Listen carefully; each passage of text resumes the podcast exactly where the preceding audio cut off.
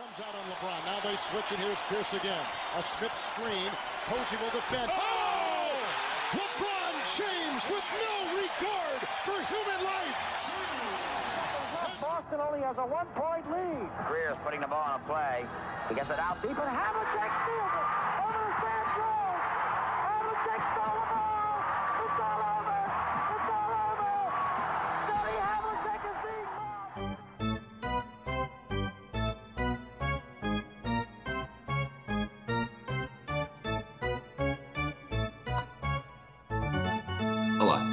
bem-vindos a mais uma edição do Afundanço, a rubrica do 24 Segundos, onde nos enterramos em perguntas sobre a NBA. Eu sou o Rui Silva e hoje tenho comigo Nuno Aguiar, um convidado que nos vem responder a perguntas sobre os Lakers. Olá Nuno, como é que estás? Olá, bom dia. Tudo bem? Eu diria que não há pior equipa para torcer em Portugal do que os Lakers, não sei se concordas comigo. Não há pior equipa? Sim, Eh, ah, eh, ok. Eu já, perce- diria já que- percebeste, já lá foste. Sim, sim, já, já percebi, porque aconteceu ontem à noite que foi abdiquei eh, exatamente de ver, de, de ver o jogo até hoje de manhã, precisamente por aquilo que eu acho que tu estás a dizer, que é quase todos os jogos começam um quarto para as quatro. E como é que tu. Conta-me lá qual é que é a tua estratégia? Ficas, ficas acordado até às três e meia da manhã quando é grande parte dos jogos? Ou, ou tens outra, tens uma alternativa? Não, jogos, eh, jogos fora, tento ver todos eh, na Costa Este. Eh, tudo o que seja Costa Este, tento ver tudo à hora. Quando são em casa, os das três e meia, que nunca é às três e meia, não é? Que é o problema. se for um jogo, se fosse um Lakers Clippers, por exemplo, ficava acordado e tentava, e tentava, não, e via. Ou um Lakers Bucks ou algo desse género. Ehm, pá, um, um Lakers Magic, sem desprimor. Uh, não, não fico até às, às 6 da manhã a ver e agora já há mega resumos e prefiro ver isso no dia a seguir de manhã do que, do que estar à espera até às estar acordado até às 6 da manhã para ver um jogo com os Magic que claramente devia ter visto porque foi um grande jogo uh, ontem, já percebi. Sim, nós estamos a gravar na quinta-feira, 16 de janeiro de manhã. Portanto, houve um, um Lakers Orlando Magic que os Lakers perderam por um. Uh, estavas, a- Sim. estavas à espera de uma época tão, tão boa como esta? Uh, não, uh, ou seja, a minha, uh, o meu, o meu lado otimista era que os Lakers iam fazer uma regular season mediana, com esperança de que ficassem nas quatro primeiras posições do Oeste, e depois nos playoffs, talvez, se houvesse uma troca ainda a meio da época, fossem aí iriam afirmar-se talvez como candidatos ao título. Mas o que estamos a ver não é nada disso. É, é- estamos a ver os papéis trocados do que eu pensei que pudesse acontecer entre Clippers e Lakers. Mas se calhar é porque nós já não nos lembrávamos o que é que significa ter duas estrelas, dois jogadores tão bons juntos numa equipa, mesmo que a equipa seja mediana, eh, acaba por resultar. O que é que te está a surpreender mais nesta, nesta equipa dos Lakers? Acredito que não, não seja nem LeBron nem Anthony Davis. É, é o Dwight, é, é- eu sei que tu és um grande fã do Caruso. é, o, que é que. o que é que te surpreendeu mais neste início? O que é que achas que está mais a fazer, além do que já disseste, ter duas estrelas? Não são apenas duas estrelas, são duas super estrelas. É, o que é que está o que é que está a elevar mais a fasquia do que aquilo que, que o adepto mediano, nem, nem muito otimista nem muito pessimista, eh, sentia? Eh, assim, se é por surpresa individual, tem, eh, claro, é claramente o Dwight Howard. Se nós pensarmos bem disséssemos, ok, o Dwight Howard agora não joga durante um. Eu não sei se iria afetar assim tanto. eh, a equipa iria afetar, obviamente, mas não sei se iria afetar assim tanto. Eu acho que há uma. eh, há uma atitude geral na equipa, por exemplo, no outro dia, tanto o LeBron como, como o Davis não jogaram. Eh, Exato. e a, a equipa mantém uma certa atitude geral de competitiva, de defesa, de são, são veteranos com muita experiência que são capazes de defen- defender muito bem se qui- quiserem se estiverem motivados para isso. E ter duas, duas estrelas deste género faz não é só eles jogarem melhor todos, é, há uma certa motivação à volta da ideia de poderem ser campeões. E isso nota-se um bocado na equipa, como eu já não notava muito numa equipa dos Lakers, que é o grande medo que nós tínhamos, que era isto era é uma equipa velha demais, eh, acaba por, neste contexto em específico, eh, estar, a, estar a ser um, um ponto positivo. Uh, o Rondo, por exemplo, nesse jogo faz um jogão. Uh, não, não falha os primeiros seis lançamentos ou, ou algo desse género. Uh, quando é preciso, ele aparece assim. Não sei, há um espírito de, de, de, veteranos experientes que está a ajudar muito, muito a equipa. A equipa não é perfeita e acho que nos playoffs pode perder numa segunda ronda, sem dúvida. Mas para já, o que me está a surpreender é, é, esse, é, o, é o espírito geral, a capacidade de defender. Eles defendem muito bem. E depois num jogo em que estiveres a defender bem, tu tens o LeBron e o Davis para atacar, podes sempre ganhar qualquer jogo. É um pouco isso. O Caruso é só. É, é, é engraçado porque é só um avatar um bocado do, desse espírito, que é um, um, tipo que vem do nada e que defende bem, mas que a atacar é um bocado limitado, a não ser a parte dos afundantes. Eh, acaba por se tornar eh, um bom, um bom símbolo da, da equipe. Por falar em ajustes, uh, o que é que estás à espera de alguma coisa para a trade deadline? O que é que achas que. O que é que seria a grande prioridade? Tem-se falado do. Falou-se, para mim, de uma forma um bocadinho ridícula, o Kuzma pelo Bogdanovic. Uh, falou-se do. Tem-se falado desde o início da época quase do Iguodala, agora também do Darren Collison. O que é que achas que, que falta mais a esta equipa dos Lakers? Eh, pois, eu não sei, o que, o que é ridículo não, eu não sei. Eu, no outro dia vi, há dois dias, o Stephen A. Smith, no, lá no First Take, dizia que não se importava de trocar o Kuzma pelo Devin Booker. e, eu, e eu não sei, pronto, acho que ninguém dos Lakers se importaria que isso acontecesse, né? mas já da, da loucura. Uh, em relação ao Bogdanovich, eu não sei, eu acho que é.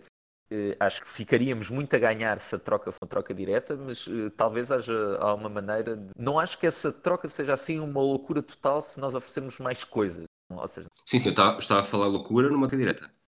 Sim, sim, não, isso é. Isso é, o, é, está a ser engraçado porque estes jogos, por acaso, ontem contra os Magic, um bom exemplo. Mas nos jogos em que o Davis não está e em que ele é uma espécie de número 2 ofensivo, do lado atacante, ele é o número 2, ele funciona muito melhor do que como o jogador que fica com os restos da, daquilo que os outros, quando o LeBron e o Davis não lançam, ele lança. Eh, essa função de número 3 ou número 4 ele é muito pior, eu acho, porque não lança suficientemente bem, não suficientemente bem para funcionar como um role player. Como... Uh, portanto, o Bogdanovich obviamente seria um melhor jogador. Eu não estou à espera que isso aconteça. Acho que haverá outras ofertas se os Kings estão desesperados por trocar o Bogdanovic. Acho que haverá melhores ofertas que os Lakers podem dar por ele. O, Col o Iguodala acho que também não vai acontecer. O Collison eu acho que pode acontecer e acho mais interessante. E mais interessante no sentido que é realista e cumpre uma necessidade, que é ter um base que seja bom a organizar jogo, que é o que o Rondo faz mais ou menos, mas que seja competente a lançar de fora.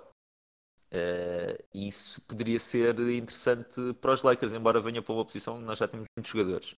Uh, mas eu acho que podia ser interessante. No mundo ideal, o Iguodala viria de graça. Não, vai, não sei se vai acontecer e os Clippers também estão bastante interessados. E eu, se fosse o Iguodala, iria provavelmente para os Clippers. Tu sentes-te, portanto, esta fase regular, os Lakers têm o melhor registro no Oeste, o segundo melhor registro da, da Liga, mas dos dois jogos que os Clippers perderam. Achas que se está aqui Exato. a criar algum bloqueio bloqueio psicológico que depois se sinta no, quando for a sério? Bloqueio psicológico não. Agora, acho que os Clippers mostraram são melhor equipa que os Lakers. É, embora o segundo jogo tenha sido, claro que ninguém se vai lembrar e só se vai lembrar que os Lakers perderam e o segundo jogo os Lakers poderiam ter ganho durante grande parte do jogo foram a melhor equipa. Mas o que acho que se está a notar é que a equipa dos Clippers está, está mais armada, as coisas fazem mais sentido eh, até podem não ter um Paul George e a equipa vai continuar a fazer sentido só com Kawhi. Uh, os Lakers defendem bem, mas os Clippers conseguem defender, eu acho que no seu pico conseguem defender melhor, ou seja, se tiverem todos os jogadores. O que esses jogos mostram é que os Clippers, numa série de sete jogos, levam vantagem para ganhar aos Lakers, acho eu, claramente.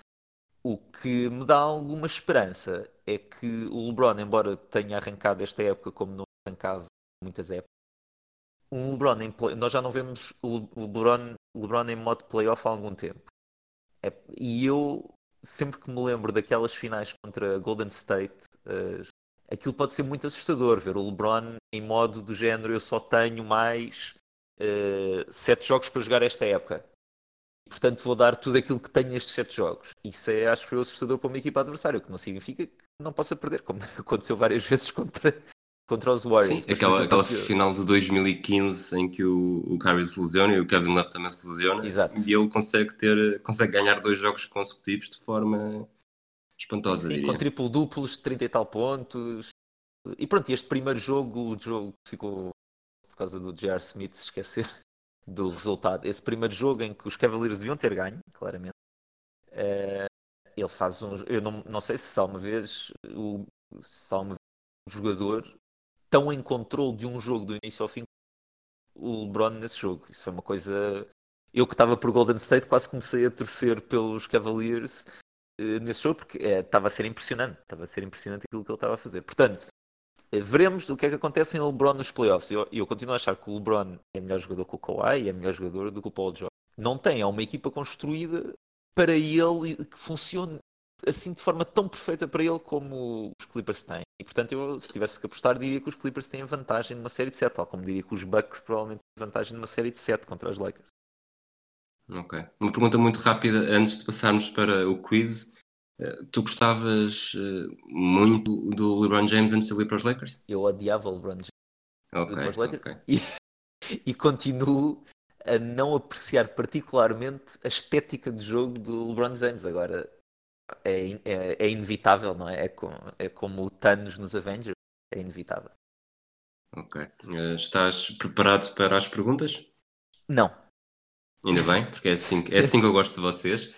Eh, Pergunta número 1. Um. Os Lakers já tiveram a primeira escolha do draft em três ocasiões. Qual foi o último jogador escolhido pelos Lakers na primeira posição? Na primeira posição, isso foi o Magic. Queres, queres escolher múltipla ou arriscas já na resposta? Sim, eh, espero que se me estás espero que me estejas a dizer a dar essa opção porque eu errei, porque se se não, acho bastante injusto, porque eu vou dizer que quero escolha múltipla sempre, em qualquer situação. Ok. eh, Elgin Baylor, Magic Johnson, Jerry West ou James Worthy? Foi o Magic número 1. Um.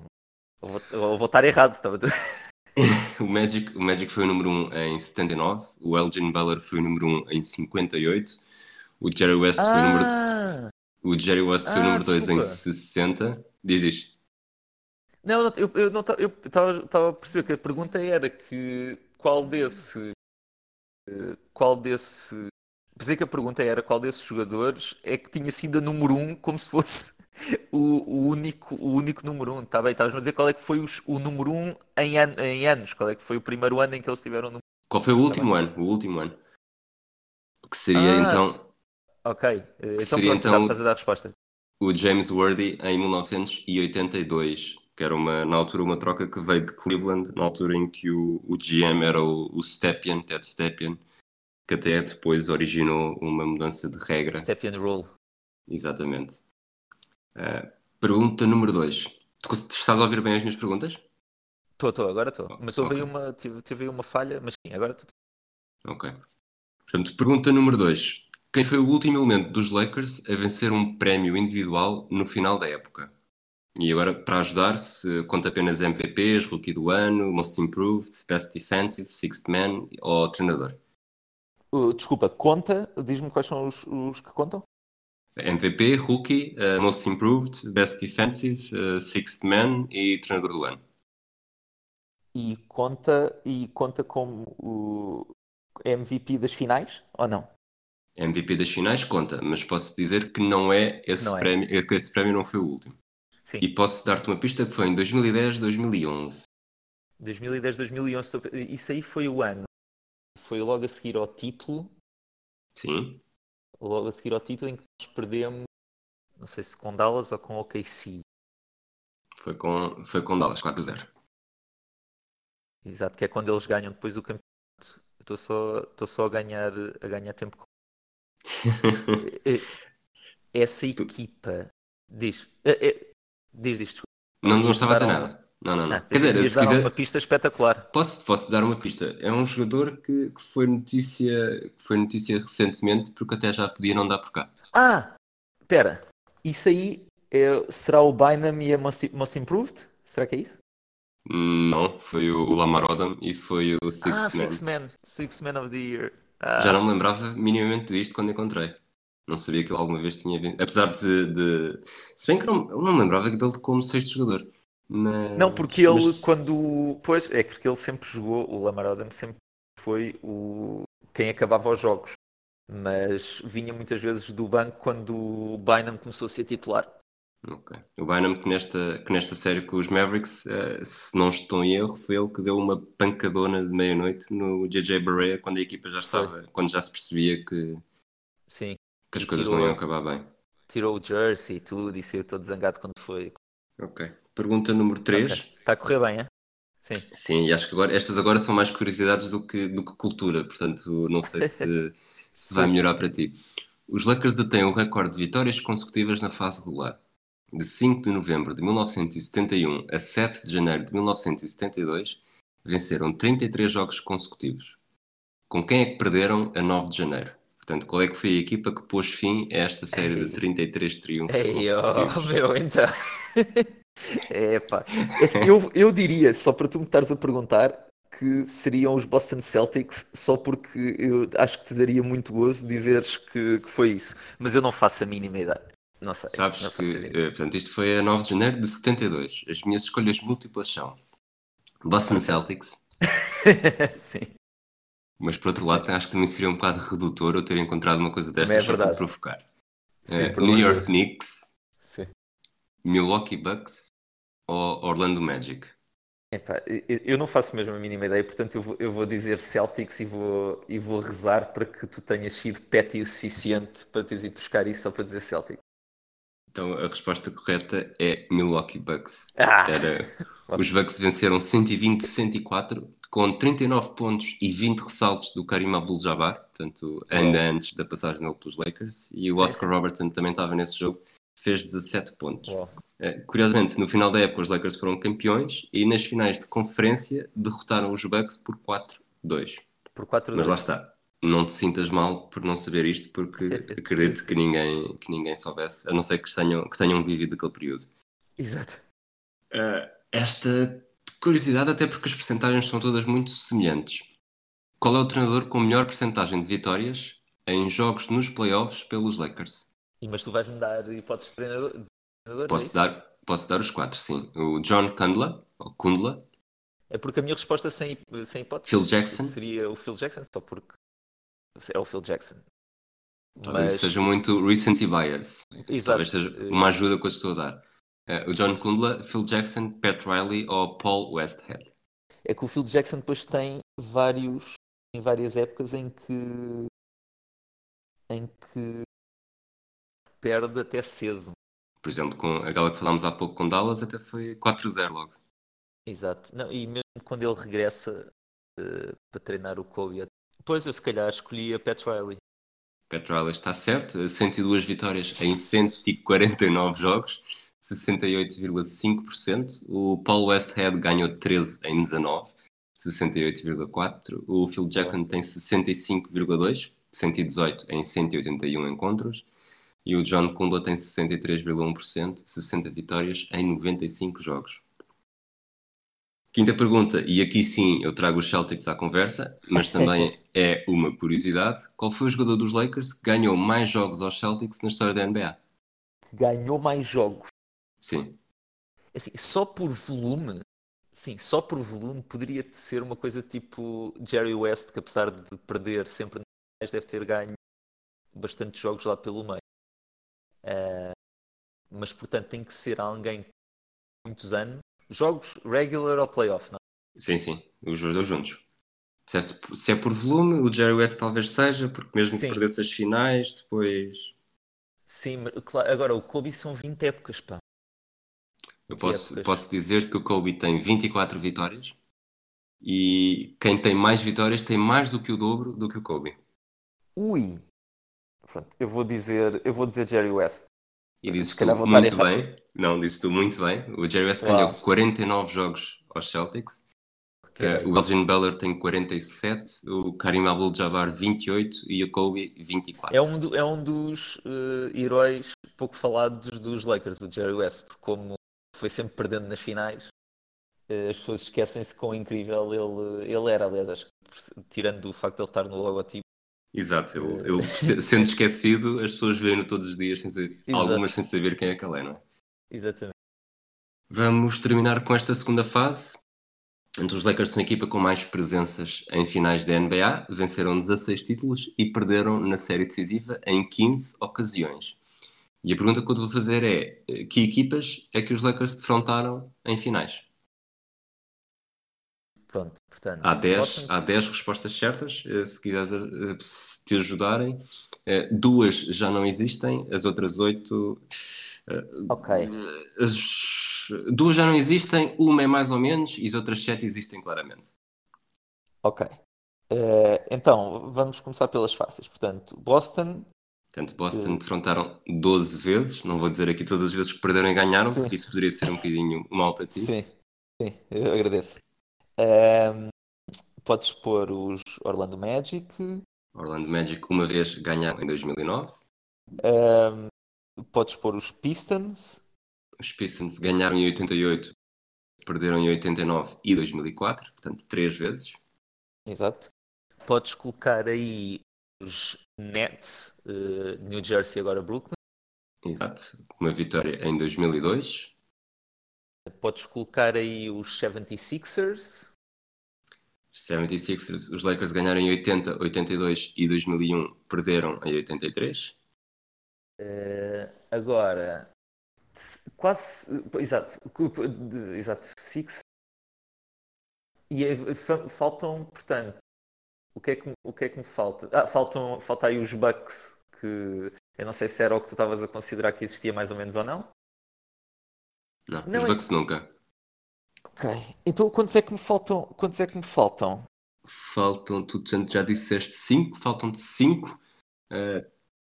três equipas que ainda existem, eh, outras que, que foi na dec- final da década de 40 e início da década de 50. Portanto, estas duas vou dar-te barato que não, não estou à espera que as digas. Uma delas, curiosamente, foi contra uma equipa treinada pelo Red Auerbach.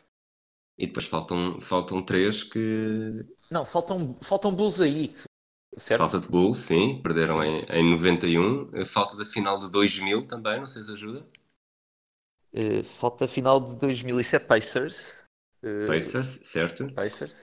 E depois, eh, ainda partindo naquelas fáceis e esquecendo as duas mais difíceis, falta-te uma equipa que defrontaram cinco vezes na final. Será que fomos várias vezes com Knicks?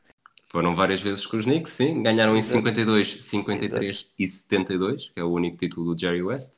Exato. Perderam em 70 e em 73. Ok. E agora, se calhar, vou dizer as outras duas, não é? As outras duas é que tu dizes que já não, que já, que já não existe. Sim. Sim, eh, sim, Quer- avança, Queres sim, arriscar avança. algum nome esquisito antigo? Não, avança, Não vale a avança. pena. Portanto, são os, os Syracuse Nationals, ganharam em 50 e em 54, isto numa altura em que ainda eram de Minneapolis, Exato. e os Washington Capitals, que era a tal equipa treinada pelo Red Auerbach, eh, ganharam em 1949. Uau. Portanto, eu acho que dentro do, dentro do espectável saíste bastante bem nesta, nesta segunda fase. Obrigado, obrigado. Está a ser simpático. Não, é verdade, desculpa. Eu, eu acho que não saberia fazer, não conseguiria fazer igual nas finais dos Celtics, até porque são todas tão antigas que Pois, eu estava-te a dizer, tivesse- antes de nós falarmos, que Lakers e Celtics são as piores equipas para, para fazer este tipo de exercício, porque, ao contrário, eh, eu estive a ouvir o podcast que fizeste com o nosso amigo Pedro Quedas, que, mais uma vez, não querendo estar aqui a falar mal dos Magic, epá, é bem mais fácil ter presente os pontos altos da vida dos Orlando Magic. Mas não seja porque é uma equipa criada no final dos anos 80, não é? Exatamente, exatamente. Mas pronto, olha, Nuno, muito obrigado por teres aceitado o convite para vir a esta fundança. Talvez em breve possas ser convidado para, para outro programa também. Eh, Um abraço e Obrigado, obrigado eu. Um abraço então. Obrigado. Barnett comes out on LeBron. Now they switch, and here's Pierce again. A Smith screen. Posey will defend. Oh! LeBron James with no for human life. Boston only has a one-point lead. Greer's putting the ball on a play. He gets it out deep, and Havlicek steals it. Over the